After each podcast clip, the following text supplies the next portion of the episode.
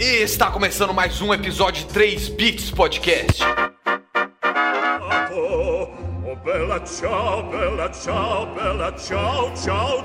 Bom dia, boa tarde, boa noite, meus queridos ouvintes politizados. Sejam bem-vindos a mais um episódio de 3 Bits Podcast. É isso mesmo, Sepúlveda, em clima de festa. Eu quero dizer aqui que eu estou me candidatando, meu número é 7656, vote para ter um chapisco. Na parede. Ritmo. Eric, É uh! ritmo de festa. Belíssimo dia, meus queridos ouvintes. Hoje, como vocês ouviram, o nosso majestoso Sepúlveda, candidato aí à vice-presidência pelo partido 3 Bits, né? Partido 3B 2022. Tá, tá aí na chapa de vice-presidente com a nossa querida presidenta, Gabriela Migoto. Eu. Se tem alguém que vai presidir esse Brasil, vou ser eu. Na verdade, quando eu era criança, eu achava que o Brasil era pequeniníssimo pra mim e aí eu queria ser presidente do mundo. e a minha mãe tá de prova disso. Eu não queria ser presidente só do Brasil, eu queria ser presidente do mundo inteiro. E eu falava que eu ia colocar todos os brinquedos por um real. Essa, é- essa era a minha proposta principal de campanha. É, Bom, assim. se dependesse de todas as crianças no mundo, você ganhava. É verdade. Não Se é? criança votasse, Se criança votasse, você, você tinha ganho já. Com, certeza. Mas isso tudo era um plano pro Império Gabrielista. Mas hoje a gente tem o, o prazer de estar aqui com ela. Que não, só, que não só é minha chefe, Eita, mas também é a segunda vereadora mais votada de Taubaté, olha só. Thalita Cadeirante.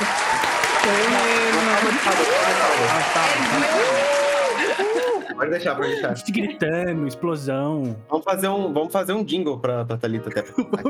Ela tem um jingle. Eu tenho um jingle. Eu- é, Tá aí um eleitor assíduo da sua vereadora, não é mesmo, velho?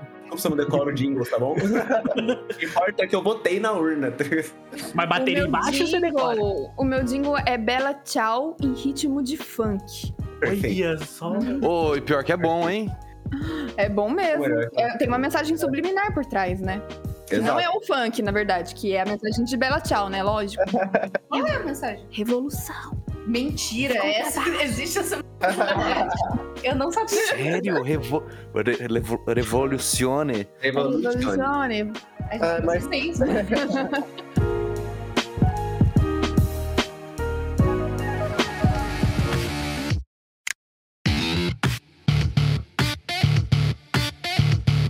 Thalita, seja muitíssimo bem-vindo ao 3 Bits Podcast.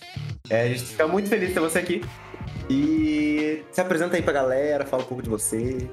Ah, eu que agradeço por vocês estarem me recebendo aqui para falar um pouco de política, né? Ninguém aguenta mais falar de política nesse atual cenário que a gente está vivendo no Brasil, no estado, até mesmo aqui no nosso município, mas eu acho que é nesse momento que é tão necessário mesmo que pessoas como vocês, tão politizados, tão críticos, estejam mesmo mais próximos da política, porque é a única forma de que a gente consiga promover mudanças. Bom, eu sou a Thalita, como vocês já me nomearam por aí, né? Já me falaram, já falaram, já me apresentaram um pouquinho. Não, a sua mãe. É, minha mãe me nomeou, é verdade. tá certo. Thalita pra vocês, Thalita pra minha mãe. É, bom, eu sou professora, né? A gente tava brincando aqui que a Gabriela queria ser presidente do Brasil. Eu só queria ser professora mesmo, dar aula pra criança ramelenta. Era tudo que eu queria, esse era o meu sonho. Tão humilde. Eu vou dizer que é até mais difícil, talvez. Talvez. Talvez. Talvez seja mais sério, sabe? Mas é, criança é um assunto sério. Mas, brincadeiras à parte, esse era o meu sonho, sempre quis ser professora. É, eu comecei a me interessar por política desde muito jovem. né? Eu sempre começo contando por essa história, porque eu tinha 13 anos e eu fazia cursinho é, preparatório para vestibulinho. Eu estudava numa escola municipal, aqui em Taubaté, no Juvenal. E eu fazia um cursinho preparatório para esse, pra esse vestibulinho, pegava ônibus para ir para ele. E um determinado dia eu vi uma manifestação acontecendo na Praça da Santa Terezinha. Nem sabia o que era manifestação, só vi um monte de gente e pensei, é festa. E aí eu decidi, decidi parar lá para ver o que estava acontecendo. E era bem no ano da cassação do Roberto Peixoto. E eu comecei a tentar me inteirar do que estava acontecendo, tentar entender o que, que era aquilo. Cheguei na escola com muitas dúvidas sobre essa cassação, né? E de alguma forma é, eu entendi, é claro que depois com maturidade do que estava se tratando, né? Mas na época é, era alguma coisa sobre desvio de dinheiro de merenda. E se eu merendava, boa taurina que sou, né? Não mexe na minha comida. eu merendava, eu sabia que era sobre mim também, porque eu ia pra escola, eu merendava, tá desviando dinheiro da merenda, então de alguma forma tocou num ponto sensível pra mim, sabe? Depois de muito tempo com a atividade, eu fui entender o que, que era realmente que estava acontecendo, mas logo ali já me pegou de algum jeito que eu sabia que eu queria estar participando daquilo. E essa foi a minha primeira proximidade assim com a política, né, política municipal, a, a política institucional, essa política de rua também que se manifesta, né, que dá, é, que propõe uma voz pro, pro povo. E, enfim, essa foi a primeira bandeira aí que me veio, né? A questão da educação, a questão sobre uma política cidadã, realmente, é, feita com responsabilidade. E aí depois fui me descobrindo na escola, sempre fui bem curiosa, bem participativa. E aí, com as minhas amigas, veio a pauta do feminismo. A gente começou a ler alguns textos na escola, é, ter contato com alguns outros livros, e a gente sentia muita falta de um lugar para conversar sobre, sobre feminismo. A gente tinha dúvidas e a gente falava disso em casa. a gente falava disso em casa com as nossas mães, com as nossas tias, e a gente não tinha resposta. Então, a gente decidiu que já que a gente não tinha resposta, a gente ia criar um espaço para que a gente tentasse achar ali juntas essas respostas. E a gente teve o nosso primeiro coletivo feminista, que era o Maria Vem com as Outras. E a gente se organizava lá na quadra do Parque Aeroporto, fazia seminário, convidava pessoas. Eu não sei nem como a gente conseguiu fazer isso, viu? Um bando de menina de 16 anos convidando gente lá da USP para vir falar na quadra do Parque Aeroporto. E Mas pior que que nome era. genial. Que nome genial. Eu, eu achei Maria muito vem com foda as também. outras. Cara, É. Vamos dar o nome do podcast. quatro anos de, em quatro anos de publicidade, eu não pensaria num nome genial desse. Um nome simples, né? Simples e potente. E aí a gente conseguiu uma galera pra falar de coisas que a gente queria saber só. A gente era só curiosa e queria respostas, e aí a gente fingia que sabia do que tava fazendo, né? E acabou que a gente foi de encontro aí com essas respostas que a gente tanto tava procurando. E aí foram essas bandeiras que foram me transformando em quem eu sou. Primeiro veio aí essa política municipal, né? Essa, essa questão da educação, é, que escola é coisa séria, eu já queria ser professora. É, depois o feminismo. Depois eu fiquei cadeirante com 17 anos por causa de uma doença autoimune. Eu tenho uma lesão medular que meu próprio corpo desenvolveu. E aí me veio mais uma bandeira, né? Que é a questão da inclusão. Eu ia pra faculdade, de- é, a faculdade de, de letras, né? Porque realmente sou professora. E não é brincadeira. Só, só um, é um parêntese rapidinho. Você fez aquele projeto. Foi na Unital que você fez a faculdade? Foi, foi. Você fez aquele projeto de ir dar aula pra galera do ensino médio? De literatura, eu acho? Com a Maria Elisa. Fui, fui. Eu fui pro ensino médio, era o PIBID, eu acho que você tá falando. Isso, o Pibid. Isso. Oh, saudoso então é Pibid. daí que eu te conheço, que talvez você me conheça também, porque a gente tava na mesma sala. Possível, a gente tem a mesma idade. É? É, tem isso aí É. também. Porque o, o eu acho que foi o tem? Cícero. Foi o. Eu tenho, eu tenho 23. Porque eu lembro de, de ter uma Thalita no Pibid. E aí eu tava. Agora catucou na minha cabeça. Eu falei, putz, Pibid. E aqui em Taubaté só tem eu de Thalita. É, ah, eu pensei. Porque muita coisa bateu no caso. Daí eu fiquei, putz, será? Não, mas eu acho que era eu, sabe por quê? Porque. Porque faz todo sentido. Era a Maria Elisa, se ela foi sua professora e você lembra de uma Thalita lá, provavelmente era eu. Ela tinha cadeira de rodas? Eu lembro. Porque daí vai ser coincidência demais, É, né? Eu, eu acho que esse seria. Pode ser a Thalita mesmo. Imagina, será que existe uma. Não, não é Uma possível. outra Thalita cadeirante professora. É tipo Thalita É, Não, não é possível. é Thalita. Verso. Verso. Não, mas é. Eu, eu entrei na faculdade muito nova, né? Eu saí do ensino médio com 17 anos e já fui pra faculdade logo em seguida. E no meu Uhum. primeiro ano do, do- da faculdade, eu já estava estagiando no PIBID, que é um programa de. Inici... o falecido PIBID, né? É um programa de iniciação à docência. Então a gente realmente desenvolvia projetos nas escolas. E ter estado no meu primeiro ano da faculdade é, lecionando para o ensino médio foi o começo dos meus traumas, porque eu tinha 17 anos e eu dava aula para pessoas de 17 anos. Eles me respeitavam muito. O Sepúlveda, É. inclusive, deve ter sido ótimo. Sepúlveda tem cara de que desrespeita. Nossa, é. é isso que vocês pensam de mim mesmo? Sepúlveda, você fez uma guerra de chinelo na sua escola. Eu não fiz, eu nem participei porque eu tava de coturno esse dia, eu era gótico. Ué, por isso que você fez, pra você olhar. Você já tava na vantagem, mano. A galera tacando a Uhum. Havaiana tava tacando coturno de Tá ponta todo, de ferro. tá, tá todo mundo de prova que não fui eu. Mas, Otali, você levantou uma questão muito boa, que é, você tem 24 anos, Uhum. eu vou fazer 24 daqui, o quê? 13 Duas dias. É, O Carlos tem 23, o Eric tem 23, Sepulta é 23. Tenho Hum. 23. Onde a gente errou? Meu, é- é- isso é muito louco, né? Porque parece que o que aconteceu comigo é algo que se você se esforçar muito, você chega lá. Mas nem sempre. Nem, sempre? Sempre. Cebolinha? sempre cebolinha.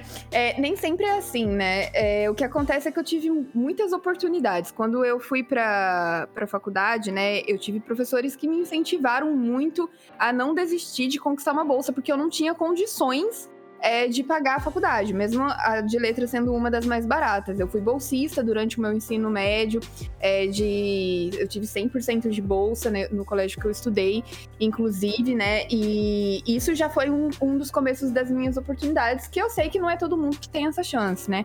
E aí, logo depois, eu fui pra faculdade e consegui uma bolsa, que é a Bolsa Simub, por ser uma pessoa com deficiência. Então, talvez se eu não fosse uma pessoa com deficiência, eu não teria conseguido essa bolsa, não teria conseguido fazer a faculdade e tudo seria diferente na minha vida.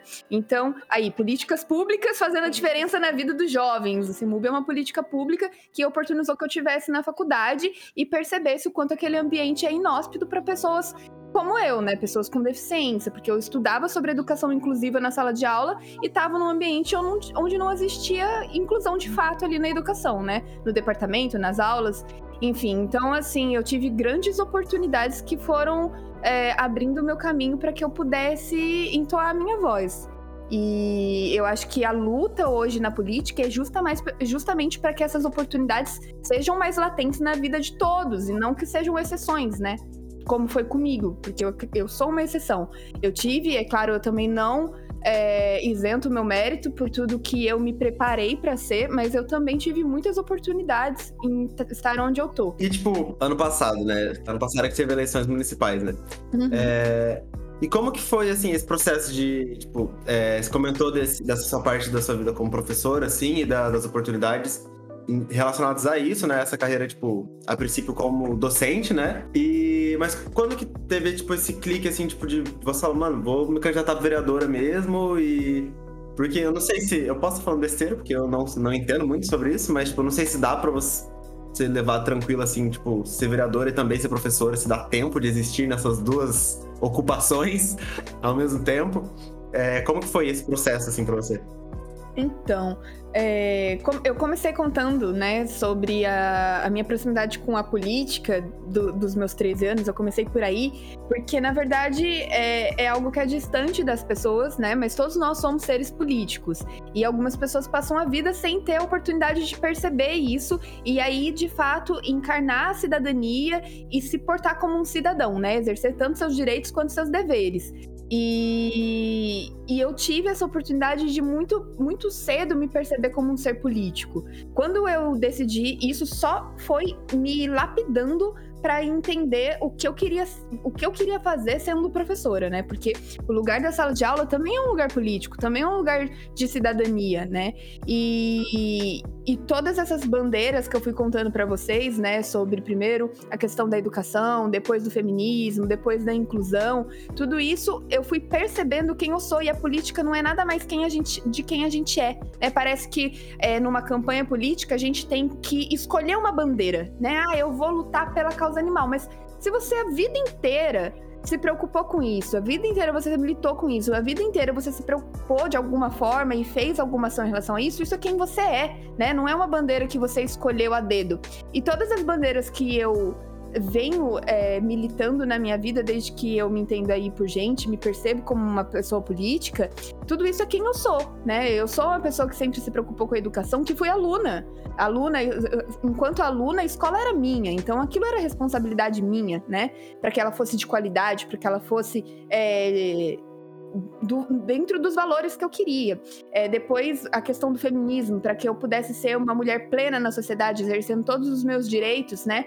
É, eu precisava é, também estar a par daquilo, ser representante daquilo, né? Ser atuante daquilo. Então, todas essas bandeiras, e depois a deficiência, enfim, todas essas bandeiras são quem eu sou. E aí o que acontece é que a sala de aula, para mim, sempre foi um lugar transformador, né? A questão da a área da educação sempre foi um, um lugar transformador. Depois que eu fiz letras, eu tive a oportunidade de fazer pedagogia. Então, eu sou formada em pedagogia também. E eu fui coordenadora pedagógica numa escola durante. numa escola de cursos, a Proativa, que infelizmente fechou agora na pandemia. Mas eu tive a oportunidade de ser coordenadora pedagógica nessa escola e eu tive um outro contato com a educação, né? O, contato da educação com a parte que você lida com os pais, com a parte metodológica dos cursos, e era algo que eu gostava bastante, mas eu sentia muita, muita falta de estar com as pessoas. E aí veio o convite para eu ser candidata vereadora, que a Lorene, que foi candidata a prefeita aqui em, em Taubaté no ano passado, que também é uma amiga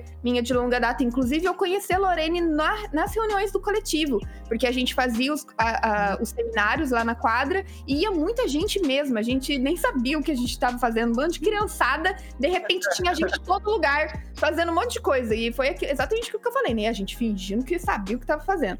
Mas, é, Sob controle. Tudo sob controle. eu E falo tomou- Eric, quando você coloca entonação assim, qualquer entonação que você coloca, se você colocar certeza no que você fala, tô todo Fala com É. convicção, todo mundo compra. Todo mundo compra. O negócio tá aqui no olho no olho. É, Exato.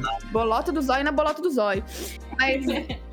é, pra vocês terem uma noção, gente, teve uma vez que eu fui para o Rio de Janeiro numa semana, num evento chamado Emergência, que é, foi um evento que o Ministério da Cultura fez com o coletivo Fora do Eixo, e eu tive a oportunidade, tá vendo? Eu- oportunidades foram aparecendo na minha vida.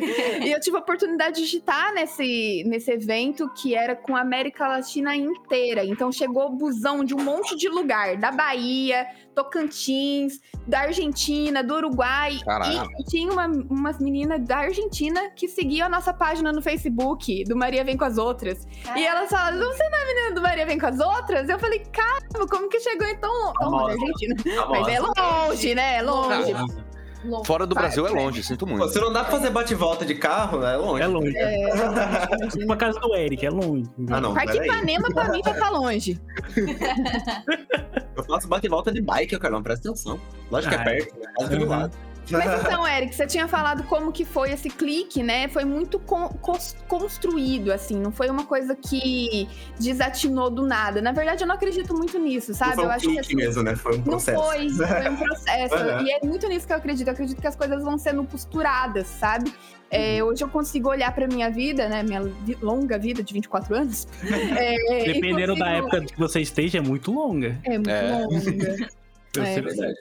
E foi, foi tudo sendo costurado de uma forma que eu fui é, conscientemente escolhendo é, dentro da, da, da- da maturidade que eu tinha na época, dentro das oportunidades que eu tinha, das escolhas que eu podia fazer, né? Porque a gente sempre pode escolher dentro daquilo que já foi escolhido pra gente também, né? Não é uma escolha tão ampla assim. E dentro de tudo isso eu consigo perceber que eu fui fazendo as minhas escolhas para chegar até aqui. E quando me veio esse convite para ser candidata a vereadora, fez todo sentido, porque eu precisava simplesmente pegar tudo aquilo que eu sou e colocar como representatividade, que era algo que eu sentia falta, que era algo que eu falava para os meus alunos sobre a gente encontrar representatividade em todos os espaços de liderança, não só na política. E eu vi ali uma oportunidade de poder fazer isso, fazer aquilo que eu sempre senti falta, né? E às vezes é algo que eu sempre falo para as pessoas. Quando a gente fala muito sobre algo que a gente queria que tivesse, talvez seja a gente que tenha que fazer, sabe? Queria muito que tivesse tal coisa. E aí ninguém faz. Talvez seja porque é a gente que tem que fazer. Faz todo sentido. e é é uma, uma parada que eu até penso que, tipo, você tava comentando de, de, de, de causas, né? Tipo, de que não é exatamente levantar uma bandeira, mas, tipo, meu, eu sou assim e essas bandeiras já, já vêm comigo, né? Tipo, de natureza, assim. Só de existir. Mas, é, exato. E, tipo, mano, eu existo e eu sou essa pessoa.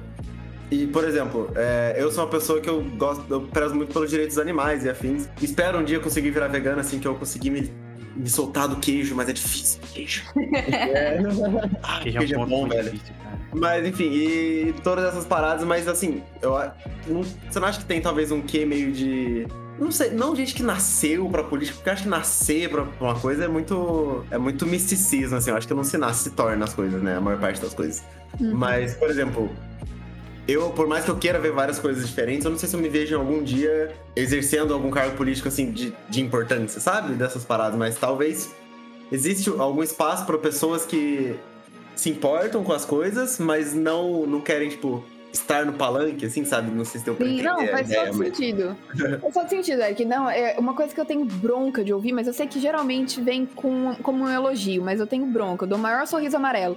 Que é. Você tem dom pra dar aula, né? Eu já ouvi muito isso. Dom pra lidar com criança. Pô, eu estudei três anos, Ai. fiz um monte de artigo científico. Ralei pra caramba de estudar pra falar que é dom.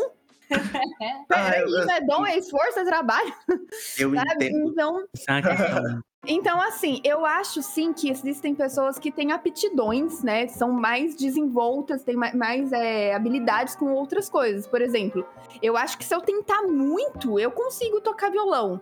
Mas eu não tenho facilidade com isso, eu não tenho ritmo na mão, sabe? Eu sou, eu vou fazer um batuquinho, eu erro tudo. Eu estrago a música das pessoas quando elas estão cantando e eu começo a cantar, canto fora de tom. Porque eu não tenho essa habilidade. Tem gente que já tem essa habilidade, né? Então eu acho que existem pessoas que têm mais aptidão para certas coisas que outras, né? E eu acho que tá justamente nesse autoconhecimento, e isso vem muito da educação, quando a gente tem uma, uma educação nas escolas que é integrada, sabe? Que é de uma forma que você consiga se desenvolver como um ser humano pleno, você consegue ter mais autoconhecimento de quem você é. E aí perceber onde você pode atuar, né? É, nem todo mundo tem tino para essa liderança, nem todo mundo quer ser líder, na verdade. Mas isso não quer dizer que as, que as pessoas que não têm um tino para liderança, que não querem estar na frente, elas não podem atuar tanto quanto na política também, né? Ou tanto quanto num trabalho de desenvoltura para essa liderança. Porque a liderança também não se faz sozinho. Eu acho que esse é um grande aprendizado que a, a gente vem se perdendo, né? Nessa. Na, na forma como a gente vem se é, construindo enquanto comunidade, enquanto sociedade, que é o senso de coletivo. A gente f- tá muito focado desen- no desenvolvimento das nossas individualidades, das nossas questões particulares, e a gente esquece que a gente não faz nada sozinho. Isso é uma coisa que eu falo muito é, na tribuna, falei muito durante a campanha, falo muito nas redes sociais, que a minha campanha ela foi feita, eu tive 2.900 votos, não é só porque é, eu fui no semáforo todos os dias. Eu fui no semáforo todos os dias porque eu tive gente pra ir comigo, porque sozinho eu não ia conseguir entregar tudo de panfleto que eu entreguei, sozinho eu não ia conseguir falar com todas as pessoas que eu falei. A minha campanha é, começou com duas pessoas me apoiando. E no final delas eu tinha 40 voluntários que não me conheciam, nunca tinham me visto, mas elas queriam estar perto daquilo porque elas se apaixonaram não por mim, mas pelas, pela causa, pelas ideias, porque elas sabiam que de certa forma isso também era sobre elas.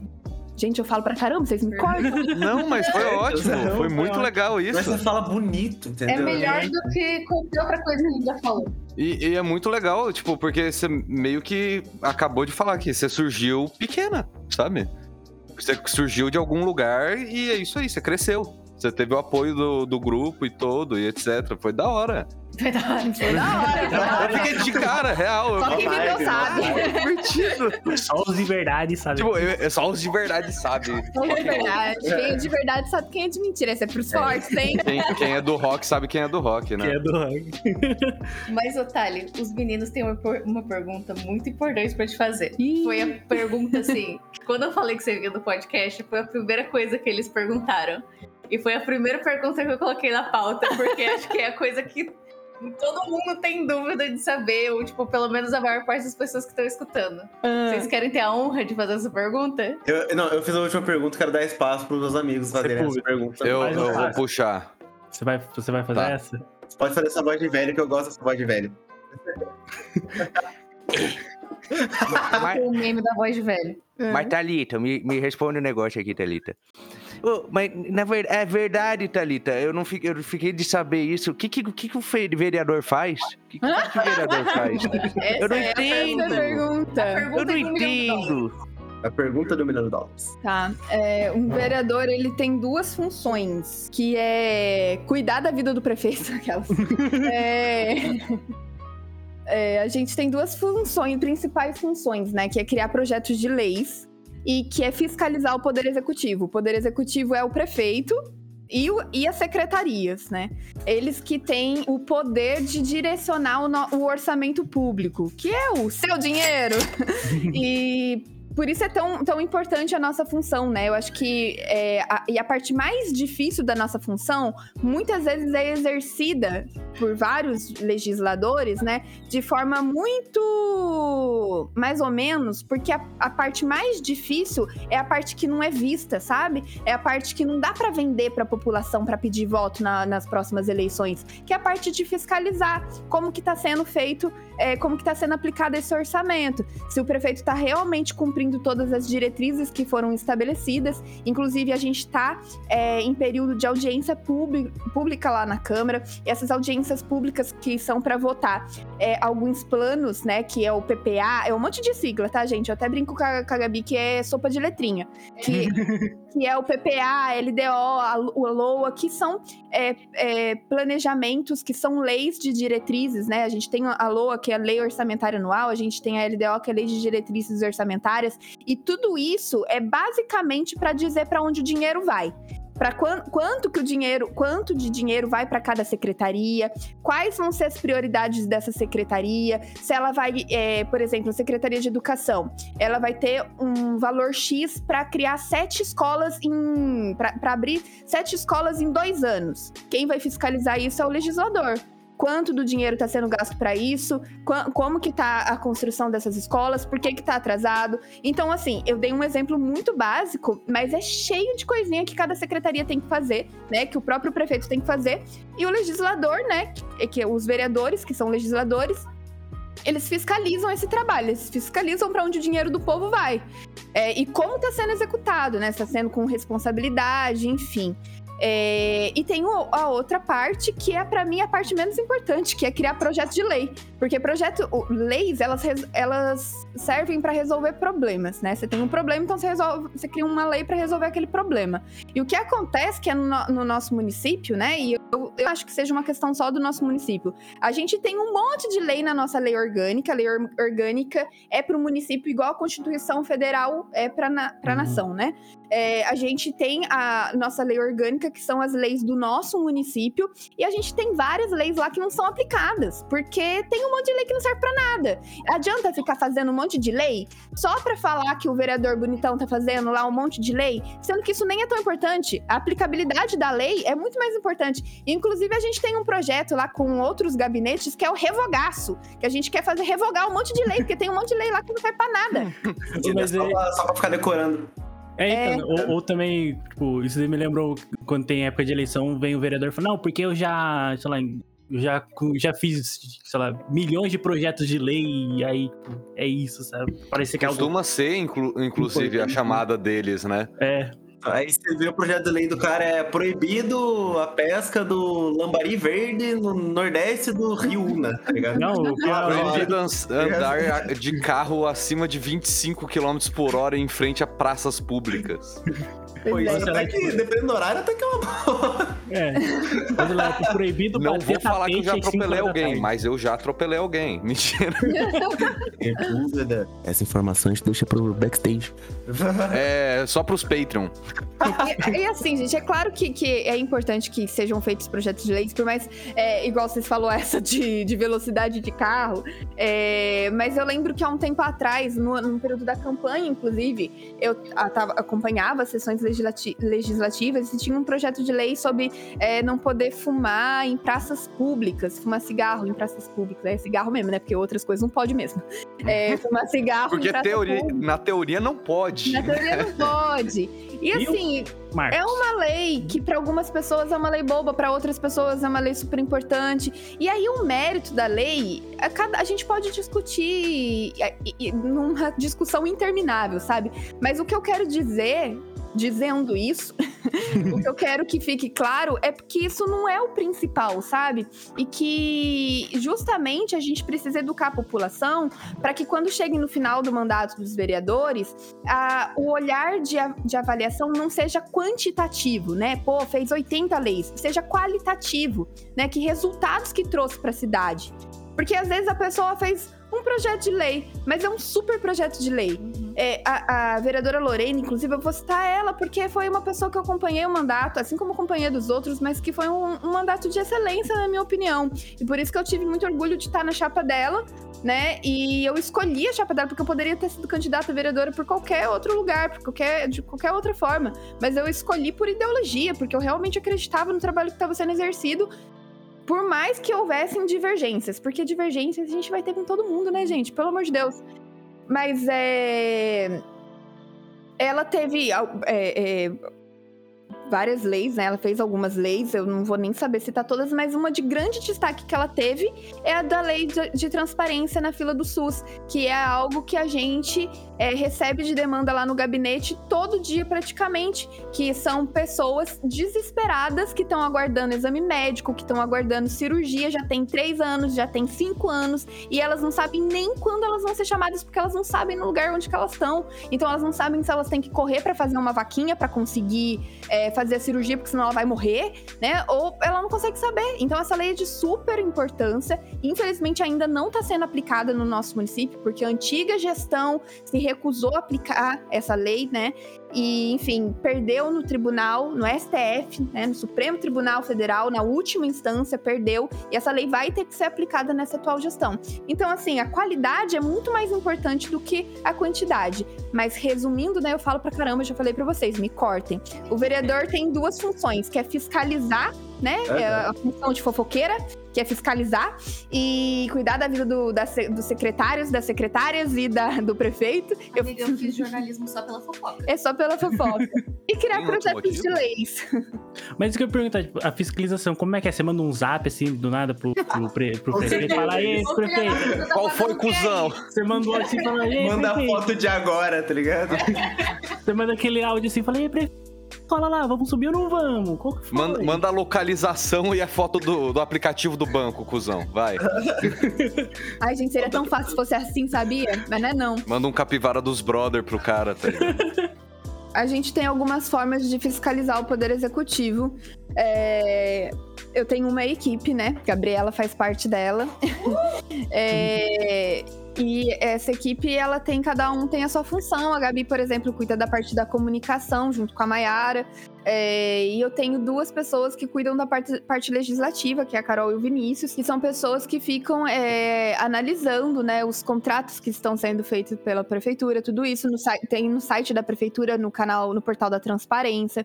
Então, eles an analisam esses contratos, eles recebem demandas dos munícipes sobre questões que os próprios, o próprio cidadão, a própria cidadã traz pra gente, né? É, eles analisam a questão orçamentária, ver como está sendo aplicado. E a gente tem uma ferramenta para ter essas respostas que se chama requerimento. Inclusive, é, esse requerimento, eu posto os vídeos da, da, minha fala sobre o requerimento. Eu posto não, né? Gabriela que posta. a Gabriela posta pra gente, né, a minha fala na tribuna sobre os requerimentos toda semana, porque a gente tem sessão legislativa toda terça-feira. Então, toda terça-feira, na sessão legislativa, a gente discute os requerimentos, a gente discute projetos de leis e a gente tem o um momento da fala livre. São esses os três momentos da sessão legislativa. E o primeiro momento, que é a discussão dos requerimentos, é o momento da fiscalização, que é quando a gente protocola esse documento, que se chama requerimento, requerendo informações aí da prefeitura e das secretarias a respeito de assuntos vários, né? Realmente seria muito mais fácil mandar aquele, aquele zap maroto assim e falar, e aí, Acho que demoraria menos que 15 dias, né, pra gente ter uma resposta. Eu acho.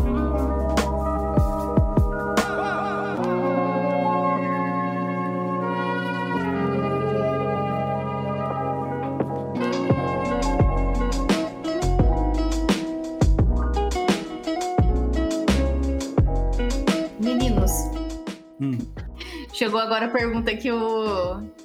As perguntas importantes. É. A Majora Bolas. Essa pergunta é importantíssima. Nós temos um fã-clube, Thali. Nós temos um fã-clube ah. nesse podcast, que é o fã-clube do Boulos. Ah, vocês são fã dele. Ai, eu amo esse homem, gente. Meu Deus. Eu já tatuei o rosto é. dele nas minhas costas, igual o Steve O tem o próprio rosto tatuado nas costas. o sonho do Eric é participar e comer um café com bolos, tá ligado? Nossa, com certeza. Cara, participar, eu ia, eu ia tem um total de zero relevância no café com bolo. Mas eu, eu sou bom de comer bolo e de tomar café, tá ligado? Isso aí eu, Eu, eu bom. con- eu consigo imaginar o Eric todo apaixonadinho, assim, olhando. Vai ficar assim, bolo. olhando bolos. Descreve sua luta aí com os moradores de rua faz 20 anos e eu gosto de ouvir. Você encontrou o Boulos esse ano, né? Um pouco mais, mais cedo no ano. E a gente quer saber a pergunta. A pergunta que não quer calar, na verdade, é. Ele é cheiroso? Ele É tem cara a uma gente descobriu um monte de ator e atriz aí que não toma banho. Então é muito É, é banho. Que isso, Situação gente? horrorosa. Foi o Ashton Kutcher. É? Inclusive foi o último episódio, não foi? Como que vocês têm essa informação? Vocês fizeram um requerimento? Infelizmente, eles falaram abertamente. Olha! público, Sem vergonha alguma de isso, tá Abertamente fácil. no nosso zap, fosse- a gente tem o zap deles. Queria que a prefeitura fosse assim. A gente fez uma pesquisa de campo com a galera. Imagina o prefeito, tipo, ah, eu não tomo banho. Hum. Não. Eu tô economizando Imagina. água. E, e, Não Certos suficiente. presidentes mandaram. e não suficiente não tomar banho, do Ashton Kutcher e a Mila Kunis falaram que não dão banho nos filhos. Entendeu? Só quando eles assim, começa a feder mesmo, tá ligado? Eu falei, mano, E, e pior que, tipo, isso parece muito uma narrativa de, de algum episódio do Choque de Cultura, mas é a pior verdade que existe, tá ligado? Exatamente. mas voltando ao homem no momento, Guilherme Boulos. Hum. Acho que ele é, ele é uma Não pessoa cheirosa. ele- ele- Não é grande coisa, não, né? Até parece, gente. Eu tava que se eu não fosse cadeirante, eu tinha ficado cadeirante naquele dia. Adoro. É o momento, é o momento tipo Terry Crews nas branquelas. ou- Nossa, com certeza. é o peso, né, de estar na presença de um cara como ele. Bom, mas é, foi incrível ter conhecido ele, assim, ter tido a oportunidade de estar presente com uma figura como o Boulos, né, que é, milita há muitos anos aí pelo movimento dos trabalhadores sem terra. Eu tive a oportunidade de estar muito próximo de alguns movimentos aqui na região também, né? É, recentemente, inclusive, eu fui na semana passada, eu fui num assentamento aqui em Taubaté, na Estrada dos Remédios, assentamento Manuel Neto. Conheço uma, conheço bastante gente de- que é assentado nesse, nesse assentamento. E, mas eu tenho muita proximidade com uma família de agricultores, né, que é a Ana e o Lorivani, que eles tiveram aí a terra deles queimada por um incêndio criminoso, perderam todo todo o, o plantio deles, né, que é a única base, que é a única renda da familiar que eles têm. Então eu fui lá para ouvi-los, né, para acolhê-los e tentar entender se havia algo dentro da minha função, dentro da minha competência enquanto vereadora que eu pudesse fazer. Mas a prefeitura já tá arando solo para eles, né, porque o solo ficou infértil. É, eu, eu avisei para eles que na Secretaria do Meio Ambiente, e aí fica a dica para todo mundo, é, a gente pode retirar mudas na Secretaria do Meio Ambiente para plantio, tem, tem muda de todo tipo de. E não sei como que fala isso, não. De, de Tipo de gosto, vamos dizer assim. Vegetais, vegetais, hortaliças, comestíveis. enfim. é, e, e cada CPF pode tirar 25 mudas, então é algo que vai ajudar, vai ajudar bastante a, 25 mudas é muita coisa. É, é bastante coisa. Pra eles é pouco, né? Porque eles tinham, nossa, uma plantação enorme, porque era realmente a única é, renda que eles tinham. Mas enfim, é, estando lá com bolos, né, me fez pensar que assim, eu, no meu pouco tempo de, de, de experiência, né, e de proximidade com esses movimentos, tipo, pensando em o tanto que ele já atuou, né, e continua atuando aí por, um, por políticas públicas de justiça para as pessoas, né, para todas as pessoas do nosso país. E tá lá na presença dele foi, foi incrível. Ele é um homem muito simples, né? Simples, não simplista, mas simples no modo de ser, simples no modo de falar. É, Ele fez um discurso muito pontual sobre a importância das frentes progressistas se unirem pro ano que vem. É porque a gente tem um inimigo em comum e aí é o momento da gente não pensar nas, nas questões das divergências. E isso é algo que, infelizmente, felizmente ou infelizmente, eu tenho aprendido estando na política institucional, né? Que é essa política parlamentar. Porque antes de vir para. Antes de ser uma parlamen- parlamentar, sendo apenas uma militante, eu era muito mais pé na porta. Eu achava que as coisas eram 880 E não é assim que funciona, sabe? A política, ela é realmente uma arte, uma arte do diálogo. E na democracia, ela é um lugar que é um balaio enorme, cara. É, tem, e tem fio de todos os tipos. E a gente precisa aprender a dialogar com aquilo que a gente diverte também lembrando daquilo que é intolerável, a gente precisa ter o limite do que é intolerável, mas dentro do que é tolerável, a gente precisa aprender a dialogar e a conviver com o que é diferente, porque senão a gente acaba se tornando aquilo que a gente combate, né?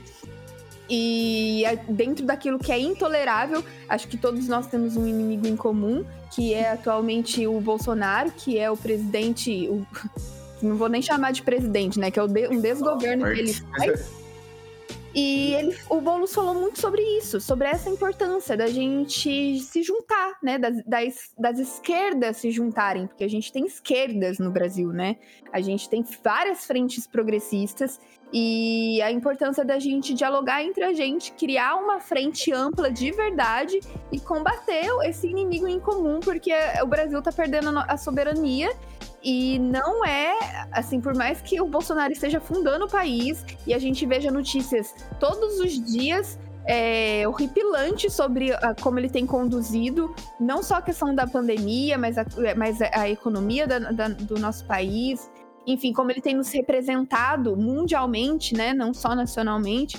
Mas é, apesar de todas essas notícias, ainda há chance dele se reeleger. E isso a gente não pode descansar, porque a gente tem que derrotar ele nas urnas.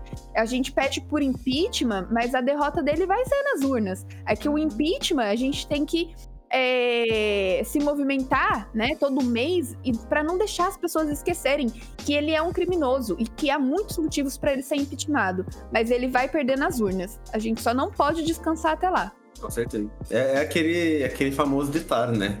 A Dilma foi impeachmentada por muito menos, né? Uhum. Mas... Foi golpe. É. É. Mas é que. Né? O meme é o impeachment. Ainda assim é. Mas, mas ainda assim foi golpe, lógico. Mas.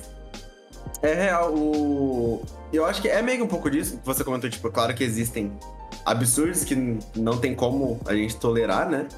Mas assim, no mundo perfeito do Eric, todo mundo adoraria política de esquerda? Com certeza, né? Mas no mundo real, meio que não é assim, né? Então tem, tem que ter um pouco de, de flexibilização, né? Nem sei se palavra existe, acho que existe. Mas tem que ter essa flexibilidade, né? De trabalhar um pouco com. Assim, lógico que com pessoas razoáveis e com pessoas sensatas dentro da política, né? É. Mas que não sejam exatamente do mesmo espectro político que o seu, né? Porque ah, é, é criar aliados, tá ligado? Unibase, por exemplo. Tipo, mano, o vice da Dilma era o Temer, tá ligado? Tipo, você tem que ter a flexibilização, né? E eu acho que. É o que você falou que de fora, quando a gente vê de fora, né? Isso de. Principalmente na. Principalmente, assim, na militância de Twitter, porque a militância de Twitter é um negócio ótimo. Vamos dar tudo aqui, ó. Digitando. Vou digitar aqui, ó. Ser homofóbico é errado fiz minha parte, tá ligado? Olha só, salvei o mundo. Não é muito assim que funciona, né? É essa galera que é muito 880, né? Tipo, não enxerga que, tipo, meu, beleza, a gente quer que certas políticas sejam aprovadas, mas não tem como fazer isso simplesmente, tipo, sei lá, tá ligado? Você coloca o dois fortes representantes de esquerda, por exemplo, vamos supor, no. É uma suposição, ano que vem, assim. É Lula e Manuela Dávila como vice, tá ligado? Tipo, são duas pessoas que infelizmente foram muito demonizadas já no, no Brasil, assim, e são invalidadas por muita gente só por existirem, tá ligado? Tipo, a existência da pessoa já faz a pessoa não querer votar nela, não importa o que ela diga. Então, acho que isso que você falou de aprender a lidar com outras pessoas que não são exatamente, pensam com a mesma cabeça que você, mas não têm ideias absurdas, tipo o filho da puta do Bolsonaro. Acho que é importante, né? Mas são coisas que as pessoas, principalmente, eu acho um pouco jovens, assim, têm uma dificuldade, acho que, de enxergar isso. Uhum. Ó, ó, eu tenho críticas aos meus, né? As pessoas que estão no mesmo espectro, espectro político que eu. É, um exemplo, hoje mesmo a gente teve audiência pública, né? Das duas da tarde às cinco da tarde. Tem um monte de juventude aí que tá de home office, tem um monte de gente de movimentos que, né, que se de levantes aí da nossa cidade e não estavam na audiência pública. A audiência pública online, as pessoas podiam participar, mandar perguntas, né? A gente teve seis pessoas participando da, da, da audiência pública de forma online e só uma pessoa fez pergunta. Então, assim, essas pessoas do, também do meu que são de esquerda, que são progressistas, que querem mudança, que vão pra rua, participam muito pouco dessa política que realmente é, é efetiva, né? Que é a política dos resultados. Então eu tenho críticas também ao pessoal da, da esquerda, né? O pessoal progressista. Esquerda cirandeira. É da esquerda cirandeira, infelizmente, tem muito disso. O PSOL, por exemplo, que é um partido que tem é, diversas iniciativas, mas o, o- incríveis, né? Que tem vereadores aí espalhado pelo Brasil, que tem deputadas que fazem um trabalho muito bom, mas é um discurso muito, de- mas é uma- um partido de muito, de muita pauta e é necessário, é necessário que tenha. Por exemplo, a gente sempre tem um candidato à presidência do PSOL. Sabe que não vai ganhar, não tem força partidária para ganhar, mas compõe o debate. E isso é importante, né? Trazer o debate, não colocar ali, quebrar o silêncio para falar de algumas coisas que são totalmente silenciadas, sabe? Então, trazer para pauta, isso é extremamente importante. Mas não, não só isso muda, né? Por isso que eu, que eu acredito que vários, vários modelos políticos são necessários, porque se a gente tiver só o pé na porta, se a gente tiver só o discursivo, se a gente tiver só o do equilíbrio, daí as coisas não vão se transformar. É importante que todos estejam lá. E eu acho que é isso que é democracia, isso que é diversidade. Bom, gente, eu já me, me propus ao papel, já me coloquei aqui no papel de falar, né, elogios à direita, então eu acho que chega por hoje, né? De falar de- dessa, desse tema. Não, Eu acho que esse episódio tá indo longe demais, na verdade. Tá indo longe demais. direita já... Eu acho que a gente poderia fazer uma, uma brincadeira agora aqui, então. Fala aí. Seguinte, supondo, supondo, a gente tá no, num que- universo onírico aqui, de que você pode inventar uma lei e ela simplesmente existe, tá ligado? Ah, Que lei vocês inventariam? Eu vou dar um exemplo, que é uma lei que eu inventaria. Proibido a utilização de calça jeans em qualquer instância. Ô, louco! Eu coloco embaixo, logo em seguida do Eric, não pode usar sunga, gente. Ponto. Eu sabia que ele ia falar isso. O Sepúlveo da Não aldeia. pode calça jeans. tá ligado? Eu Você pode usar sarja, você pode usar. Moletom, pode- Não, a lei tá aprovada já, cara. Não, não, não, calma, não, não, não, não, tem não. 15 Já foi dias. Tem que ter um requerimento aí, você não escutou, Thalita? Calma aí, calma Esse aí. maior requerimento, você entendeu errado. eu explico muito mal, nunca mais vou dar aula na vida. Meu único sonho era ser professora, eu não sei fazer isso. Amiga, ele é disléxico, ele é disléxico. Tá Disléxico, né? Disléxico. Tem ritmia. Mas, ô Eric, você, Não, você quer banir aquela calça jeans operária, aquela calça jeans azulzona, operário? Essa calça jeans ou toda? Todas as calças jeans. O tecido jeans não pode existir, entendeu? Até na, e na Ô, jaqueta. louco. Se não é pela cor, é, não é pela é cor, legal. não é pela cor. é é pelo- Ah, não, verdade. Só a calça mesmo. Só a calça. Jaqueta jeans, jaqueta jeans estaria sendo hipócrita. Porque Então eu saia usaria. fora. Eu, eu ia falar fora. isso, você tá sendo, você tá sendo imbecil, Estaria sinto sendo muito. A saia jeans, Eric, é uma realidade? Acho que do, do quadril pra baixo não pode usar jeans, entendeu? No tênis. Do quadril pra baixo. Tênis jeans, tá ligado? Tênis jeans. É um Tênis jeans eu só permito. Você tem, Thalia, alguma lei que você queria criar assim? Ai, gente, eu queria que tivesse mais dias de final de semana, porque não faz o menor sentido pra mim só ter dois É. dias de final Você de acha semana. três o Cara. suficiente ou você acha que teria, tinha que ser mais? Assim, tava- não faz. não Eu é acho três lindo. bom. Eu particularmente acho três muito bom. Três pra começar tá bom. Mas assim, Uhum. trabalhar oito horas por dia também já acho um absurdo, sabe? Concordo. Ninguém rende oito horas, gente. Vamos, vamos descer, vamos pra seis primeiro, vamos ver. Se tiver ruim, Não, a gente vai pra dois. Eu acho que É. você tá muito. Você tá muito panos, panos quentes no bagulho, Sepúlveda. Não tô entendendo. O Bruno tá parecendo um leiloeiro. Quatro dias de fim de semana, duas horas de trabalho por dia. O que que tá acontecendo? O discurso, o discurso brando da Thalita que você tem que aceitar todo mundo, ele mexeu com você, eu percebi. Eu já tô, eu já tô numa, numa pira a favor da gente chamar a semana de final de semana e final de semana de semana. A gente trabalha dois Ai. dias e folga cinco, tá ligado? Esse é o sonho. Eu nem ligaria de trabalhar 12 horas por dois Eu dias. tô vendo que tem uns países e algumas empresas que elas estão fazendo, tipo, chega, sei lá, a partir do terceiro, sei lá, no quarto mês, eles trocam, tipo, só pra ter quatro dias de trabalho no, na semana, sabe? Porque em vez, tipo, além de ter férias, né? Porque todo mundo precisa de férias, mas eles terem meio que, tipo, do- eles ir trocando é, de, tipo, e diminuindo a carga horária. Tipo, sei lá, de- depois de três meses trabalhando igual um condenado, você tem um mês que você tem mais folgas pra dar uma relaxada, sabe? Pra não dar burnout e tal. Ainda mais Nossa, por tá conta. da hora. Ainda ainda mais por causa da pandemia. Não tem o que coloque na minha cabeça que faz sentido esse negócio, sabe? O que a gente veio pra, pra esse mundão aqui pra ficar trabalhando tanto assim, pra enriquecer o patrão, sabe? Nem é pra gente se enriquecer. Trabalhar cinco vezes na semana, trabalhando oito horas por dia pra enriquecer outras pessoas.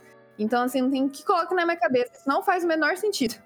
E, e eu, eu tava vendo, eu acho que eu já falei até. Eu não sei se falei com todo mundo do podcast, foi- ou se foi só com a Gabi, de. De que eu vi um TikTok, eu acho que o Carlos tava também. Que eu vi um TikTok que é tipo. Mano, sei lá, a, a jornada de trabalho que a gente tem hoje, de 8 horas por semana. Por semana, 8, quem dera. 8 horas por Amém. dia. 5 dias por semana, foi criada em, sei lá, 1900 e pouco, 1800 e pouco. E tipo, Mano, a tecnologia evoluiu pra caralho. Por que, que a gente não coloca as coisas pra trabalhar pra nós e, e trabalha menos? Tipo, já era pro nosso jornal de trabalho ser menor, mas a gente continua por causa dessa tradição que foi criada 150 anos atrás. E hoje que a gente tem como fazer as coisas em menos tempo porque é mais prático, a gente não faz porque Jeff Bezos, tá ligado? É, mas daí a- tem gente que tenta atualizar as paradas e já vem os tiozão. Não, mas esses robôs já estão substituindo a gente. Na minha época, a gente quebraria esses robôs na porrada. Você, mano, a gente tá tentando te ajudar, sabe? Não é por mal. O sonho é os robôs trabalhar pra gente e a gente viver uma vida de lazer 100%, tá ligado? Aí, de novo, essa história de robô, gente. Aí eu já discordo. Eu acho que se for, se for robô wall, e tudo bem, tá permitido, sabe? A Thalita não fecha com robô. Não. Tá Não quero robô. Poxa No vida. handshake. Mas olha, Mas o e, e contrário? Oi, Diga. hoje em dia. Hoje em dia, tipo, em vez do pessoal pensar nisso em diminuir e, e automatizar tudo, a gente só tem mais produção, só tem mais coisa. Tipo, por que, que Porque o a gente não escritório. precisa. Tipo, as pessoas jogando comida fora no supermercado. Nossa, isso é muito deixa, tipo, os feio. funcionários levar pra casa a comida isso que é- tá vencendo. Isso tá é absolutamente feio, Isso é cara. não tem palavra é surreal. feio, tá ligado? Eu vi um vídeo, eu vi um vídeo hoje no Twitter de uma mina jogando. Ela trabalhava, sei lá, num bagulho de donut, rosquinha, o cara era quatro, assim. E aí ela pegava, tipo, é, bandejas inteiras do bagulho e jogava no lixo. E ela fazia isso, tipo, aparecia, sei lá, segunda-feira.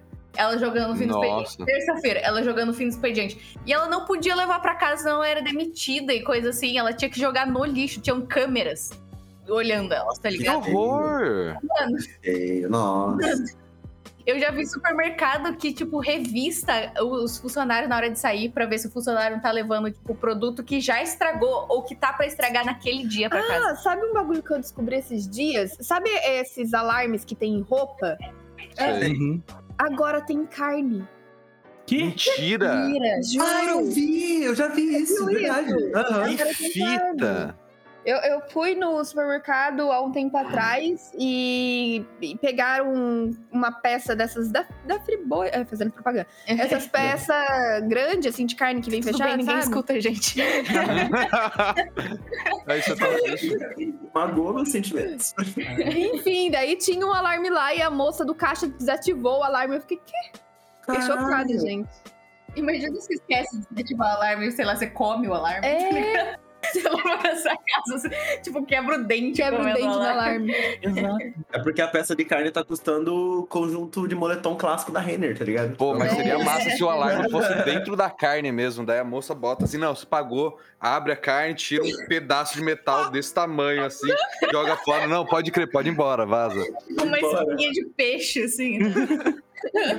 Ai, mano. Mano, eu vi um bagulho tipo osso. Uma placa, assim, tipo, no açougue, tipo, osso não se dá, se vende. Aí osso, quatro reais. Tá ligado? Tipo, a galera não tá nem mais dando osso, as pessoas estão vendendo osso. Sim, é, até, por- até porque os humanos gostam de comer osso, né? A gente gosta de roer Não, osso. mas você tem que entender a vibe, Sepu. É que o osso está para a carne como o palito está para o sorvete, tá ligado? Você lambe o osso, tem o gostinho da carne, entendeu? Você tá assistindo muito anime, Eric, para com isso. Nossa, gente, pior que eu tô me identificando. Mas aquele o franguinho assim, ó. Mas uma, uma parada que, tipo, eu, eu escuto bastante gente reclamando ultimamente é de preço de mercado, obviamente, tá ligado? Porque o mercado tá caro pra caralho. O- Uma coisa que aqui em casa, e, e eu penso em fazer isso pra quando eu for morar pra fora de casa, tá ligado? Tipo, normalmente sábado de manhã. Casinha no cachorro. é na casa do cachorro. Vou comprar Não dá porque osso. o meu cachorro quer me matar, tá ligado? Morar no puxarinho. Sábado de manhã, normalmente, meu pai vai no mercatal, tá ligado? E como aqui em casa, 50% da casa é vegetariana, né? Que é meu irmão. É, eu diria até 75, porque o meu irmão come por 5 pessoas. Mas sua mãe come pouca carne também, não come? Come, come. É, por alguma razão, carne vermelha tá dando umas reviravoltas no estômago Vamos dela, 66 então pra sua casa. 66 é um número bom. 69. 69. 69, 69 é um bom número. E aí meu pai, tipo, ele vai no, no Mercatal sábado de manhã, tá ligado? Porque, tipo, rola o rolê, tipo, do pequenos produtores, agricultores, essa galera que, tipo, produz meio que por subsistência mesmo, tá ligado? E é absurdamente mais barato, tá ligado? Tipo, meu pai comprou esse final de semana que eu fui fazer uma berinjela que deu totalmente errado. É... Eu fui fazer lá e, tipo, o quilo da berinjela tava, tipo, 9 conto no mercado. Meu pai comprou, tipo, um quilo e meio de berinjela, mais abobrinha, mais cenoura e deu 5 reais, tá ligado? Tipo, Nossa, é. é muito mais barato e você ajuda pessoas que precisam de verdade, não uma porra do Carrefour, cara.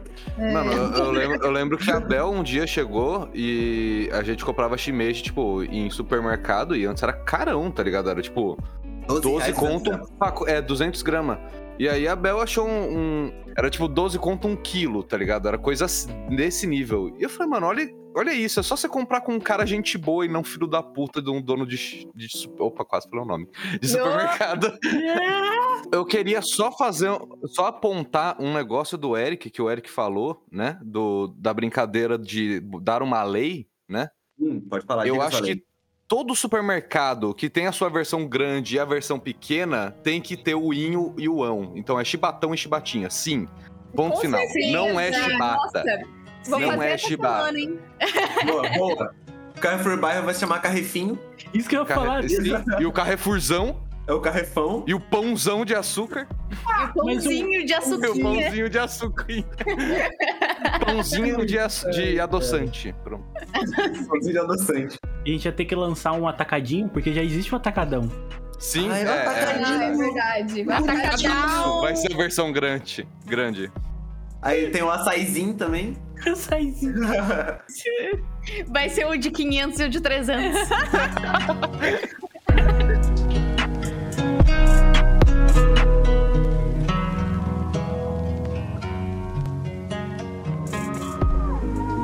cheiro doce da ruda, penso em Buda calmo. Tenso, busco uma ajuda. às Thalita, qual a sua série preferida? É, então, esse... caraca, eu Gabi, chamar uma perguntar isso parecida. Eu mesmo. vou chamar parecida. Eu ia falar, Thalita, o que você gosta de ouvir? Vamos falar de Tá música, eu gosto de música. A eu Thalita só gosta de música de corno. Eu vou fazer Não sei rios pra. Thalita, eu tenho que colocar música de cor daqueles caras, tipo, que aplaude pôr do sol, tá Eu sou ligado? uma grande corna, né? Mas tem um ditado que é. Ele- esse ditado ele vem no sexo masculino, mas ele também pode vir para o sexo feminino, que é um homem, um homem sem chifre é um homem indefeso. O mesmo é válido. Eu Homem sempre falo mulher isso. indefesa. E eu sou taurina, né, gente? Nasci com chifre. Eu tô, tô aqui, ó. Mas sério, qual a sua série preferida? Então, isso pra mim é muito difícil de conversar, sabe? Eu vi que você tava vendo Friends esses dias. Então, eu prefiro falar de política do que falar de série, porque É menos, é menos divididor, divide é, é menos menos água. delicado, eu acho. Eu acho que é um assunto sério. Porque, por exemplo, comédia, pra mim é Friends, não tem como, entendeu? É Deus no céu e Friends na terra pra sempre. Mas tipo, assim, Eu escutei um amém, irmãos? Escutei. Amém! eu preciso acabar a frente. coisa ridícula de comparar séries. Eu também não sou negócio de comparar séries, tipo How I Met Your Mother. Gosto também. Então, pra mim não é de comédia. Eu não dou risada. É uma série, entendeu? Daí compara uma série de comédia que é Friends com How I Met Your Mother, que é uma série, sei lá, drama. Porque pra mim eu não acho engraçado, né? Daí não sei. A Gabi tá, a Gabi tá vendo com um olhar de julgamento. Hum, não, tudo bem. Tudo bem, Não, tudo mas bem. esses dias a Gabi falou que o How I Met Your Hoje- Mother é tão engraçado. Não, mas eu, que eu falei que não era Eu não assisti, eu não engraçado. assisti nenhuma Mas assim, é uma série de comédia, eles só falham na comédia. É uma Hoje a série de comédia que Não, falta que comédia. se propõe, né? Mas tem gente Hoje que a gente aprendeu que é importante a gente trabalhar essas diferenças, né, gente? Eu, por exemplo, morro de vontade de ter uma coluna, de ser colunista, mas eu não. Eu, Eu achei que era uma Eu achei que era uma coluna literal. Eu fiquei, eu fiquei tipo, como assim? Caminho tiraram da nova. É, pra voltar andar. Esse é meu sonho, ter uma coluna nova. E daí, quem sabe, ela venha sem uma lesão. Então, é meu sonho ter uma coluna. Se você aceitar os robôs, você pode ter uma coluna biônica. Ó, ó, é verdade, é Uma verdade. super coluna. Uma coluna que toca música, tipo, coluna, toque. Uma coluna com USB em cada pedacinho da coluna. Cada vértebra um USB. Dá pra carregar o celular na Thalita. A gente, a gente veio de assuntos aleatórios e tem uma pergunta que eu fiz meio despretensiosamente há uns 15, 20 minutos atrás, que é uma coisa que eu, eu quero levantar essa indagação aqui, que é, ainda Vai. é abstrata, Vai. mas eu sou uma pessoa que eu gosto muito de gêneros futuristas, tipo cyberpunk, solarpunk, coisas do tipo. E a minha pergunta é, vocês trocariam partes do corpo por partes biônicas? Eu super trocaria. trocaria. Sim, sim. Fácil. Entraria na fila de Depende teste, da assim, parte ó, do não. corpo. Eu, eu já falei com a Gabi sobre isso e eu, eu acredito que o Google seja o primeiro a fazer as partes, as mãos biônicas e pernas biônicas. E a gente falou isso e quase morreu por um, por um Foi? caminhão. eu falei, pô, seria bom mesmo, seria o ideal. A gente tava na Dutra e o caminhão quase bateu na gente. Tipo, foi horrível. Aqui mas... se faz, aqui se paga. Não pode elogiar a Google uma vez na vida que um caminhão tenta te matar, né? É. Eles estão em todos os lugares. Mas eu com certeza não trocaria. De forma alguma. Thalita 100% contra a tecnologia. 100%. Se eu pudesse colocar uma árvore no lugar do braço, colocaria. Um robô, não. Pô, esse é meu sonho, eu queria virar o Groot, tá Pô, ligado? esse é da hora, esse é da hora. Isso ia ser da hora. Entrar em um, você via- entrar em comunhão com a natureza, tá ligado? Você Eu colocaria é mais partes do meu corpo biônicas. Tipo um terceiro braço biônico. Ia O ser terceiro braço é uma coisa que eu faria fácil, fácil. Instantaneamente, assim, o terceiro braço Ia ainda ser muito da, útil, da base Eu ia editar os vídeos três vezes mais, rápido. Eu ia trabalhar paz pra mim. Exato. Só Nossa, eu ia, eu ia coçar muito minhas costas. Eu ia coçar. Mas, cara, essa é uma pira que eu penso. eh, Vamos supor, o rolê do terceiro braço. Eu penso no terceiro braço porque, pra mim, ia ser mais fácil, porque eu ia ter dois braços pra esticar ali a pele da tatuagem e um bracinho pra ficar de boa ali tatuando. E esse é o meu primeiro pensamento. Eu falo, olha só como a gente é ligado no trabalho, não é mesmo? Eu não penso em como, tipo, sei lá, ia ser bom pra coçar minhas costas, tá ligado? do Ia ser capitalismo. ótimo. Fala, Sinto fala. muito por você estar preso no capitalismo, Eric. Eu trocaria, mas eu seria, eu seria o terceiro da fila, porque eu queria ver se os dois primeiros iam se ferrar. Aí, se não se ferrasse, eu... Ah, obrigada, Carlos. Que no caso ia ser eu e o Eric. Pra assistir Round 6, cara, você tem que ser o 14 da fila, cara. Mano, eu quero muito assistir vivo. essa série. É boa mesmo? Tem spoiler. Boa, boa. O... Round Six. Round Six. É muito boa. É muito Que é boa, do sabe? jogo, né? Que é do Isso, jogo. é o Jogos Vorazes coreano. Eu, o Carlos e o Eric, eles vieram aqui no fim de semana, eles chegaram, eles chegaram em tipo 9 horas do sábado. Eles saíram, tipo, 9 horas do domingo daqui. A gente ficou Uhum, assistindo a série. E só tem uma temporada? Só, É. graças a Deus. E eu acho que vai ser só essa temporada, assim, eu espero, porque eu. Mas acho saiu que tem tem uma paradinha no tem Instagram sabe? do Netflix, não sei se vocês viram. Ah, não. Uns código. Saiu. Qual que é o nome daquela brincadeira lá que fazem na interwebs? Eu Ai, acho que eu vi essa Tráfico parada. de aí. órgão. sim, Tem isso mesmo. também, né? Tem... É essa brincadeira aí. Eu tô assistindo This Is Us agora. Inclusive, tô assistindo antes de vir pra cá. E falando Muito bom, série, muito bom. A Ah, Bel, a Bel ama muito essa série. Eu gosto Bastante. bastante. Eu sou apaixonada pelo Jack. Eu vou, vou procurar, eu vou assistir. Tem, tem umas séries que eu tô, que eu tô precisando bonita, eu não vou assistir. concordar. É Pelo menos alguém falou nesse podcast de uma série que eu não conheço, talvez pela primeira vez na vida. Olha Qual? só. This Is Us? Você não conhece This Us? Ah, você Não, eu sei, eu, eu sei qual série é, mas eu nunca assisti. É muito Faz legal. sentido. Ó, esse ator do Jack é bonitão. Ah, qual é? Ah. Não, mas a- a- além. É que assim, isso não importa, né? A beleza dele. Mas Na a- série ele tem bigode? Porque eu tô vendo a foto dele de bigode que ficou diferente. ele é uma pessoa incrível. E assim, ele tá morto na série, entendeu? E todos. Ai, desculpa, Gabi, tô Ah. spoiler. gente. Mas assim, ele, ele tá morto desde o primeiro episódio. Você já sabe que ele tá morto, mas ele tá em todos os episódios. Legal. E. E você continua se envolvendo com ele, porque ele é uma pessoa incrível. Você fala, todo mundo queria ter um Jack na vida, sabe? Seja lá como for. Eu, por exemplo, queria ter um pai como Jack. O, o Sepúlveda legal. tem um cachorrinho chamado Jack e eu queria muito ter ele. Esse Jack. De repente é parecido com o Jack da série Golfinho, Não é? tá ligado? Sim, ele, ele tem uma cara amassada, né? Idênticos os dois. E a Pineia. E a Piné. É, Mas posso fazer uma última perguntinha, assim? Que é uma pergunta Vai, faz, aí, que, vai. que eu, que A eu vi esse tempo atrás, eu fiquei sabendo. Não é uma pergunta tão aleatória, assim, mas é porque eu vi esse tempo atrás no, nas redes sociais do Talento Cadeirante, que o rolê do Emicida, de... Porque, mano, Emicida é, é a porra do Emicida, o cara é foda, tá ligado?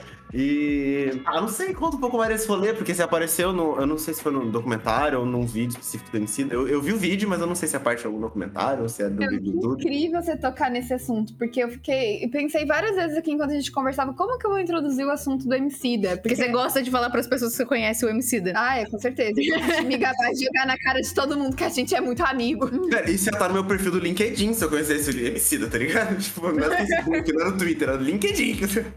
Meu, mas foi uma parada muito divisor de águas, assim, na minha vida mesmo, ter. Porque assim, a minha história com o Emicida, aquelas, né? Vem de anos. Vem de anos. Começou assim, ó. Cara, Longa data. A gente cresceu junto. Ele não é ninguém quando eu lancei ele. Ele era apenas um Amarelo foi Thalita que compôs. Verdade. Eu tava lá. Mas é porque ali, tem aramaico. É amarelo a pronúncia. É, bom, eu, eu sempre gostei de MC, eu sempre gostei de rap, né? É, eu tive muitos amigos que ouviam rap e aí eu acabei conhecendo isso desde muito novinha. Eu lembro até que pra decorar as músicas, tipo, do Racionais, eu escrevia no caderno, sabe? As músicas e ficava ouvindo e escrevendo. Lembro que a primeira música que eu decorei do Racionais foi da Ponte pra cá. Eu escrevi deu umas cinco páginas, assim, do caderno. É, estamos E eu gostava mesmo. E daí, Emicida foi um cara que eu comecei a ouvir bem novinha também, tipo, com 12, 13 anos. E ele veio aqui, eu andava ainda, ele veio pra Taubaté, no Teatro Municipal. É, eu fui no primeiro show dele no Teatro Municipal. É, gostava pra caramba, fiquei acompanhando o trabalho dele e tal. E daí depois teve um outro show dele, fui em vários shows dele. Daí teve um outro show dele que foi na Avenida do Povo, lá em frente à Câmara Municipal, onde hoje eu trabalho, Na virada cultural? na virada cultural. Ah, eles tocaram depois do Super Combo, eu lembro disso. Meu, foi muito bom esse show. E aí, como eu tenho uma cadeira de rodas, eu uso ela a meu favor. Eu vou batendo no calcanhar de todo mundo até chegar lá na frente. Meu Meu amigo, amigo vem em todos os shows comigo agora. Cara, Certíssima. quem vai em show comigo só se dá bem. Na verdade, eu não tenho uma amizade sincera, é tudo na base do interesse. Tá, então Sempre que eu for pra um show agora, eu vou perguntar se você quer ir, eu compro dos ingressos, não tem problema. Ótimo. Aí, pelo menos a gente tem uma troca de interesse, né? Você paga pra certeza. mim, eu te levo lá na frente e assim essa amizade fica um pouco mais sabe você, e quem sabe você não conhece uma banda nova que você começa a curtir também. Eu só gosto de umas coisas meio podres, assim, meio gritaria, mas vai que. Ah, mas você tá falando do homicida? Pera lá, vamos lá, Bom. vamos com calma. Ok, a maior parte das coisas. Nossa, mas eu consigo ver o Eric assim, o Eric assim, só empurrando a galera, sai da frente, sai da frente. O Eric jogando a Thalita no mosh pit, tá ligado? Na base do grito. Mas então, gente, aí eu fui no show dele lá na Avenida do Povo e fiquei lá na frente e eu já, né, né, nessa época eu já tava na cadeira de rodas. E quando ele tocou Levanta e Anda, é uma música que mexia muito comigo. Eu pulei da cadeira, voltei a andar. Mentira. e foi assim que descobrimos que a Amém! MC da Amém, Jesus. irmãos! Amém! E foi assim que a MC da me curou. Foi assim que MC da confirmado como novo Jesus. Novo Jesus. Mas quando começou a tocar eh, Levanta e Anda, eu me pendurei no gradil com o braço e ouvi a música inteira apoiada no gradil em pé. E cantando e não vi mais nada ao meu redor. E curti o show assim, voltei pra, pra cadeira, né? Depois da música, que eu não aguento ficar muito tempo em pé também. É, aí ele chegou a, a- a se comunicar do palco comigo, assim. é, foi, foi singelo, sabe? Mas foi algo que foi muito importante pra mim. Aí, passado alguns meses, é, o MC dele é entrevistado pra falar da importância dessa música na vida de alguns fãs. Aí, alguns fãs dele são entrevistados e tal, e falando dessa- da importância dessa música, e ele vai comentando, né, é, o que os fãs vão falando. Em algum dos comentários dele, ele cita a vinda dele pra Taubaté. Ele fala: Eu tive em Taubaté. é, e toquei essa música no palco e tinha uma cadeirante, uma menina na cadeira de rodas, que quando ela ouviu a música, ela pulou da cadeira, a cadeira ficou lá atrás, ela ficou pendurada no gradil, com a outra mão balançando, cantando a música. Se formou uma atmosfera de respeito ao redor dela, isso é muito da hora. Daí ele começou a falar disso. Eu me mandaram um vídeo, né, da entrevista, eu fiquei chocada, mas eu vou fazer o que com isso, né? Como- o que, que eu vou fazer a não ser ficar realmente chocada e emocionada com o cara falando de mim, né? Tem mais nada que eu possa fazer. No máximo, repostar no meu Facebook na época, que foi o que eu fiz. É, guardei aquilo pra mim, muito feliz dele ter me notado de alguma forma, né? E passou aí mais um tempo. e eu tive, ganhei um sorteio e eu fui pro Lollapalooza.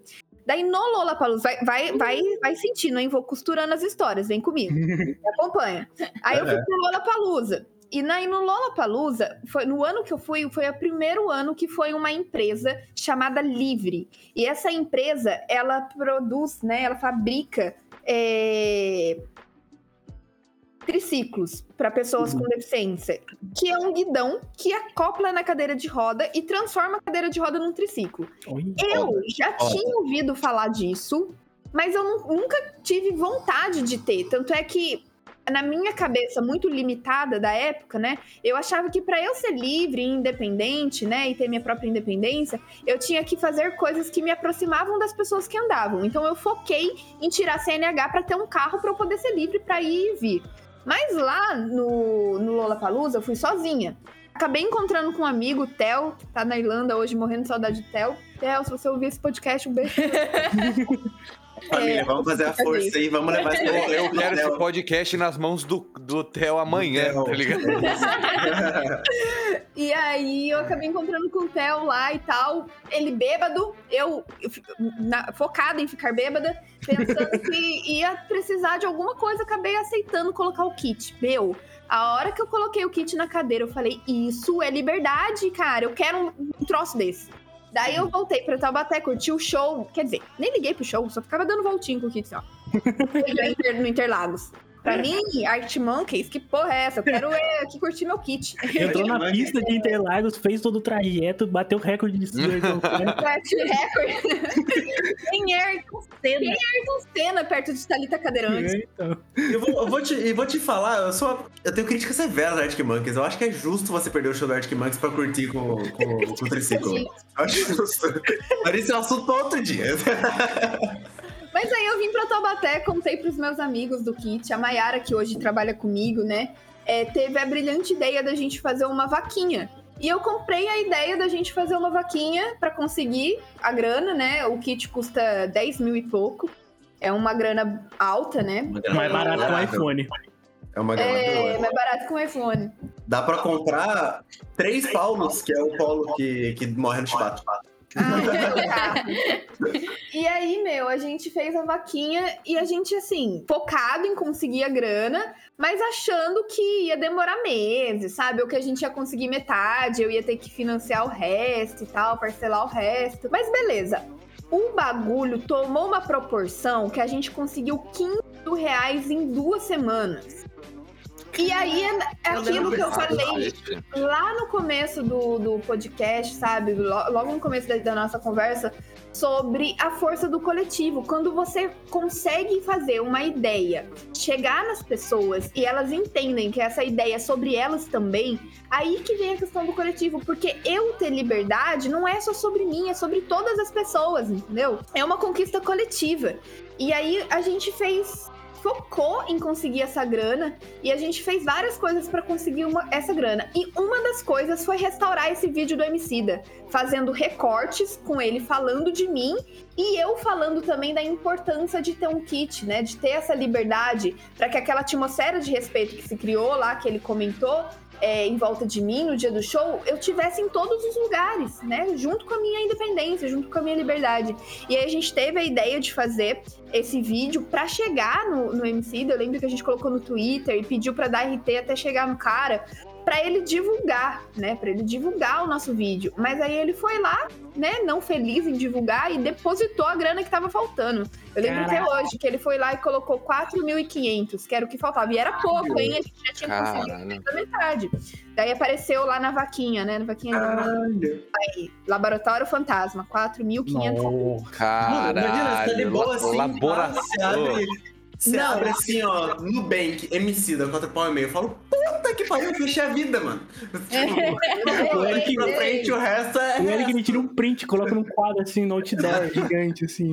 Não, mas aí foi. Aí a gente conseguiu o kit, comprei o kit. Logo depois é, tive a oportunidade de falar com ele pelo telefone, com o pessoal que trabalha com ele. Aí teve um evento, né? Que uma da- da- das músicas dele do, do álbum Amarelo, foi lançada como single separada antes, que é o Eminência Parda, né? e eu fui chamada para ir para São Paulo para assistir a premiere do Amigos, amigos. É, é, Gente, Happy Hour sexta-feira. É, eu e o Cidinha.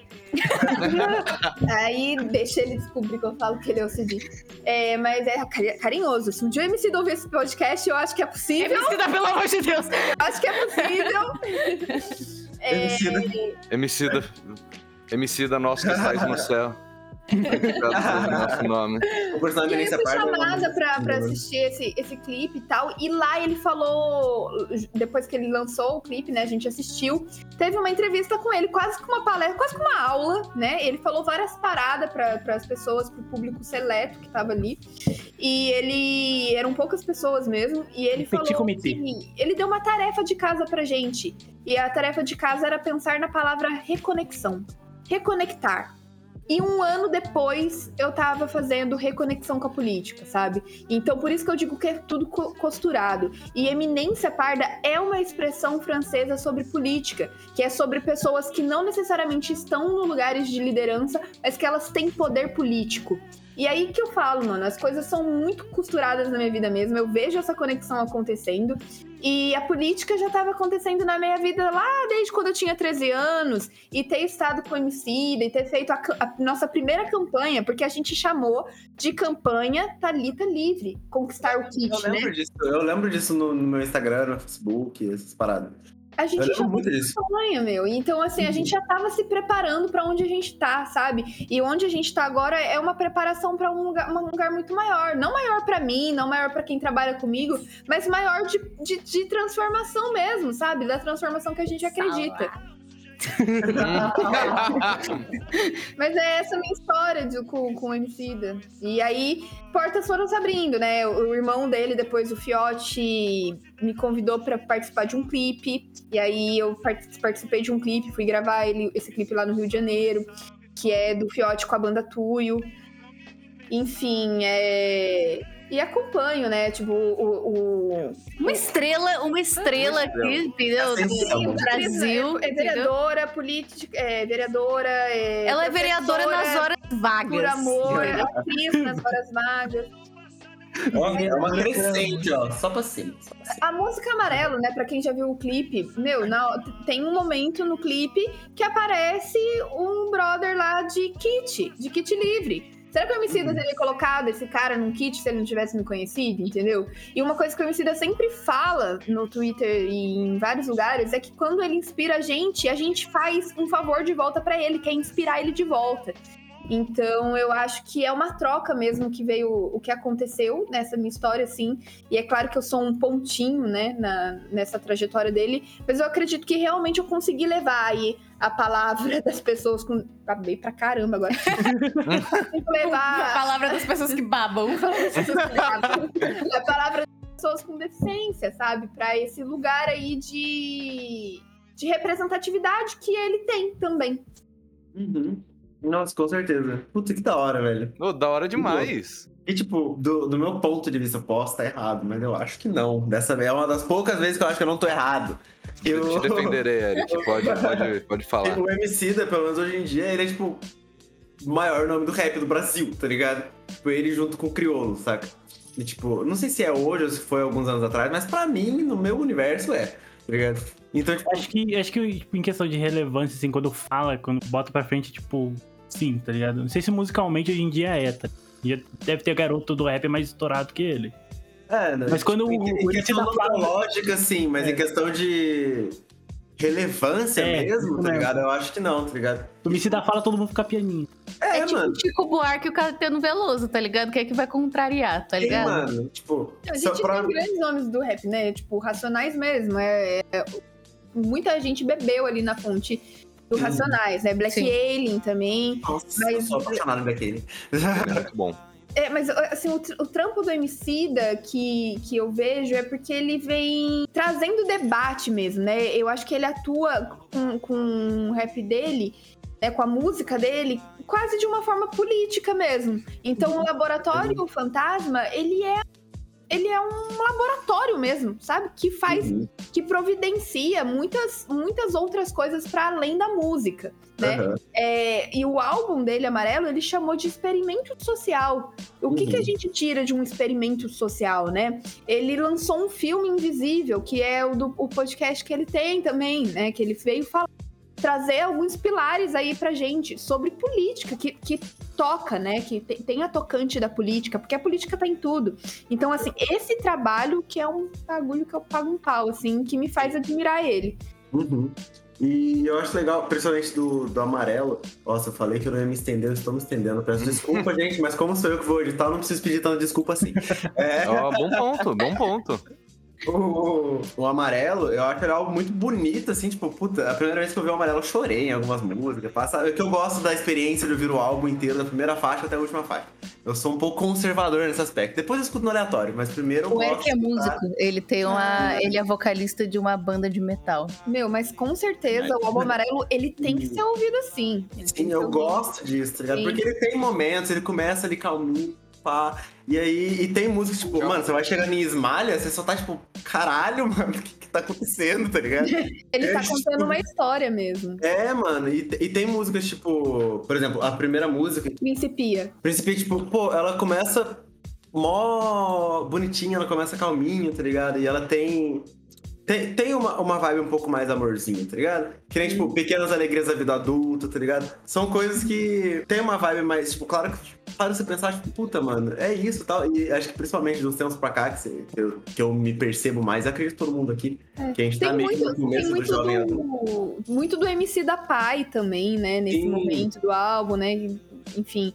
E, e Principia, cara, ele traz um pastor, né, pra falar, pra fazer a última parte da música. Muito que bonito. é um lugar que, infelizmente, a gente vê aí. é, Infelizmente, muita gente em nome de Deus, né? Em nome de um, de um Jesus que não tem nada a ver com o Jesus, que o Jesus que existiu mesmo.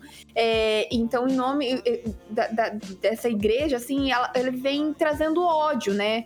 Vem disseminando preconceito, vem trazendo é, autoritarismo, separação, guerra, completamente o contrário, assim, da mensagem de amor. Independente, tipo, se a gente tem criança religiosa ou não, entendeu?